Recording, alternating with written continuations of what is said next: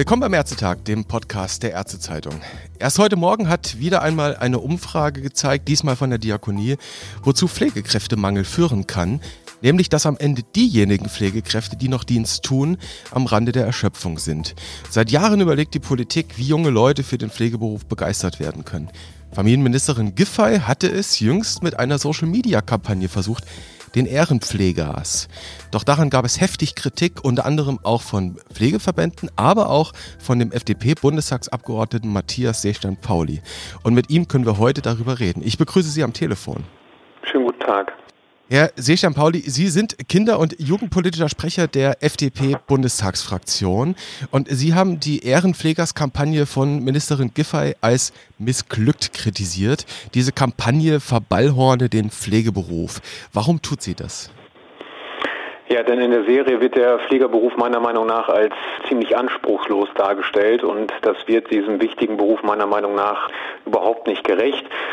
Was natürlich wichtig ist, und das haben Sie ja gerade auch angesprochen, ist, dass wir mehr Menschen für die Pflege erreichen und begeistern müssen.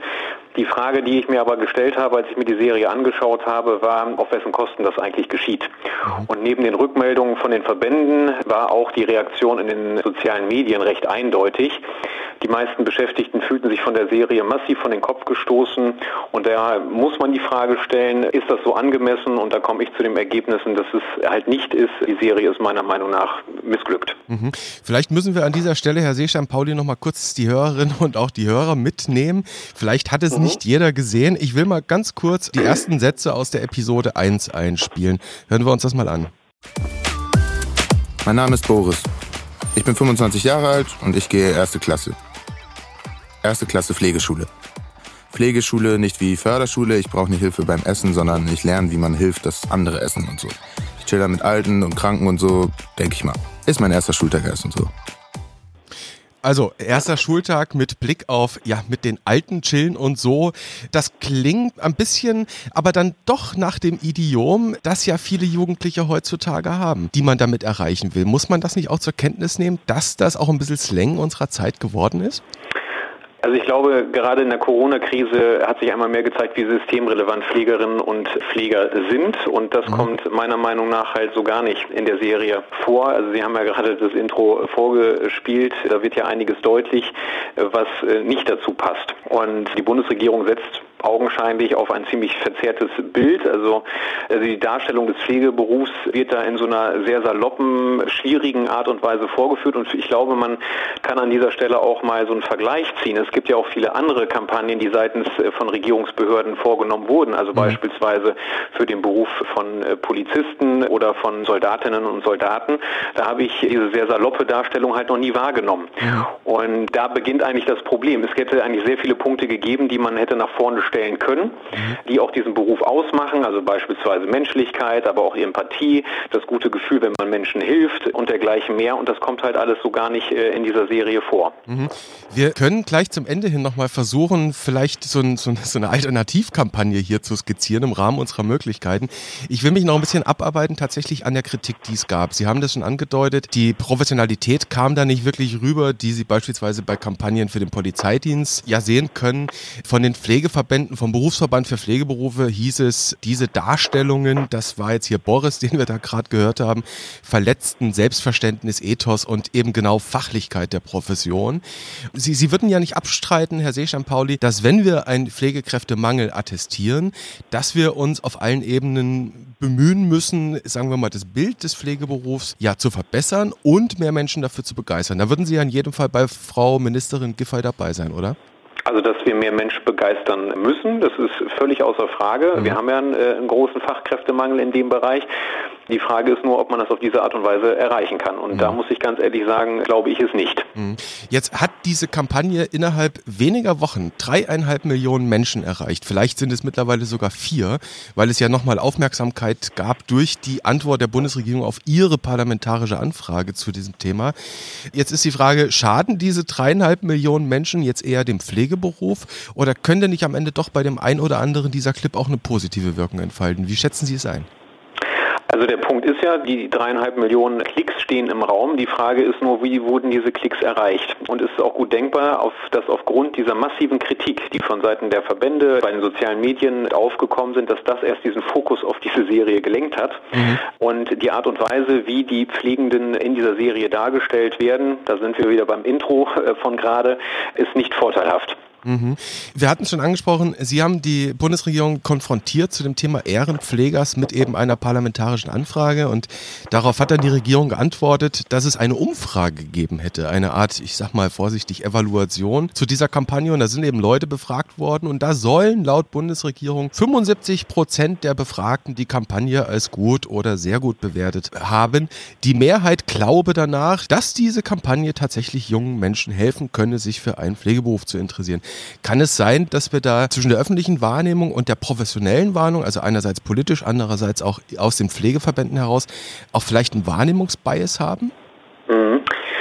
Also ich habe mir die Fragen ja auch mal angeschaut und die sind an vielen Stellen tatsächlich sehr vage und zum Teil auch suggestiv gestellt. Okay. Also Sie haben es ja angesprochen, dass die Serie als gut oder sehr gut äh, bewertet wird, hat darüber hinaus meiner Meinung nach aber nichts mit dem negativen Bild zu tun, dessen äh, Licht der Pflegeberuf in dieser Serie gerückt wird. Mhm. Und darüber hinaus muss man ja auch feststellen, dass eigentlich die wirklich relevanten äh, Fragen eigentlich offen geblieben sind. Also es hätte mich zum Beispiel mal sehr interessiert zu erfahren, wie viele Menschen persönlich sich von dieser Serie so angesprochen gefühlt haben, dass sie sagen, ich habe mich vorher für den Pflegeberuf nicht interessiert und interessiere mich aber jetzt dafür. Mhm. Das ist aber nicht der Fall, sondern es ist halt, wie Sie es ja auch gerade schon formuliert haben, äh, sehr vage gehalten. Also dass man sagt, es könnte einen Beitrag leisten, mhm. das Interesse bei anderen anderen potenziell zu steigern. Also es wird einmal von Dritten gesprochen. Also was mhm. das jetzt konkret bei den Einzelnen ausgelöst hat, also dass sie sagen, ich interessiere mich jetzt dafür, ist überhaupt nicht erhoben worden und deswegen sehe ich da halt auch nicht diesen, diesen Unterschied zwischen der öffentlichen und äh, politischen Bewertung und darüber hinaus muss man auch sagen, wir kommen eigentlich immer wieder auf diese eine Frage zurück. Auf äh, welchen Kosten wird eigentlich diese Aufmerksamkeit eigentlich äh, vorgenommen und da muss man immer wieder feststellen, die Pflegerinnen und Pfleger sind eigentlich in der Darstellung Entscheidung die Verlierer dieser mhm. Serie. Mhm. Wir leben ja durchaus in, in, einer Zeit, in der Politik immer auch ein bisschen Kampanisieren machen muss, aufmerksam machen will für das, was sie tut, das, was ihr wichtig ist, für ihre Agenda. Und wir haben jetzt noch eine andere Kampagne am Start gehabt, jüngst. Da ging es nämlich um das Faulenzen in der Pandemie. Die Kampagne ist Ihnen sicherlich auch bekannt.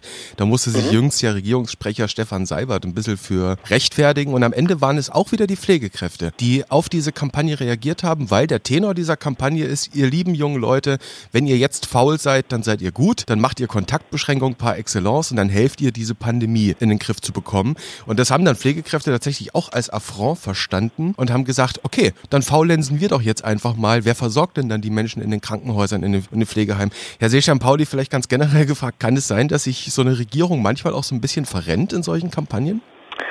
Also ich habe von vielen Berufsgruppen eine Rückmeldung gekriegt, dass die sich von diesem Clip, der auch wieder sehr witzig gemacht ist, auf den Schlips getreten gefühlt haben. Also beispielsweise, Sie haben die, die Pflegenden angesprochen, aber auch die vielen Menschen in dem, im Einzelhandel beispielsweise, äh, die Personen, die den ÖPNV aufrechterhalten und dergleichen mehr, die sagen, also wenn wir jetzt einstellen würden, also genau das umsetzen, was in diesem Clip gerade gefordert wird, dann wird das Land komplett stillstehen. Mhm. Und das ist natürlich ein Stück weit auch das Problem, dass man sagt, man muss halt den Spagat schaffen, dass man natürlich eine Kampagne startet und auch durchführt, die eine gewisse Aufmerksamkeit hat. Aber man muss halt auch mal bedenken, wie kommt es schlussendlich rüber. Und da mhm. muss ich äh, vor allem bei der Kampagne um die Ehrenpfleger sagen, also ich äh, persönlich war sehr negativ überrascht, dass das von dem Bundesfamilienministerium so ausgestrahlt wurde. Mhm.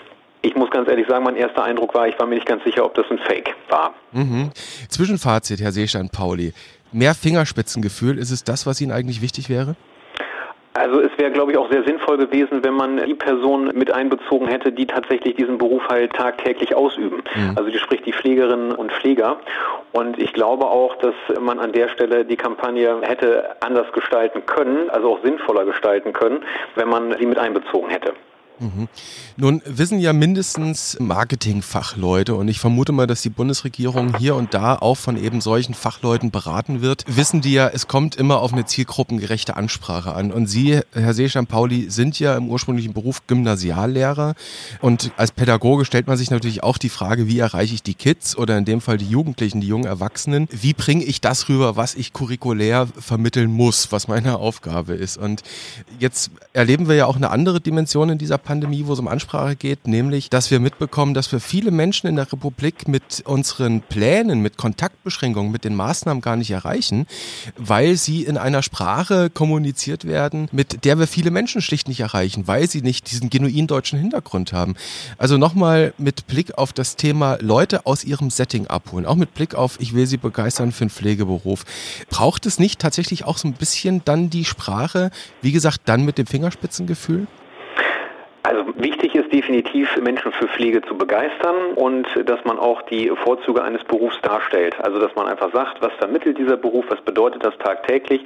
Und wir müssen uns natürlich auch ganz klar sein, dass die Rahmenbedingungen an vielen Stellen noch verbessert werden müssen. Also ich denke da beispielsweise an angemessene Vergütung, an Aufstiegschancen oder auch, dass man den Alltag einfacher gestaltet durch Entbürokratisierung und Digitalisierung. Und das, was mir aber tatsächlich fehlt, sind genau diese Punkte. Die sind alle gar nicht dargestellt worden in der Serie, sondern Sie haben das ja auch bei dem Intro ganz am Anfang ja nochmal auch aufgezeigt.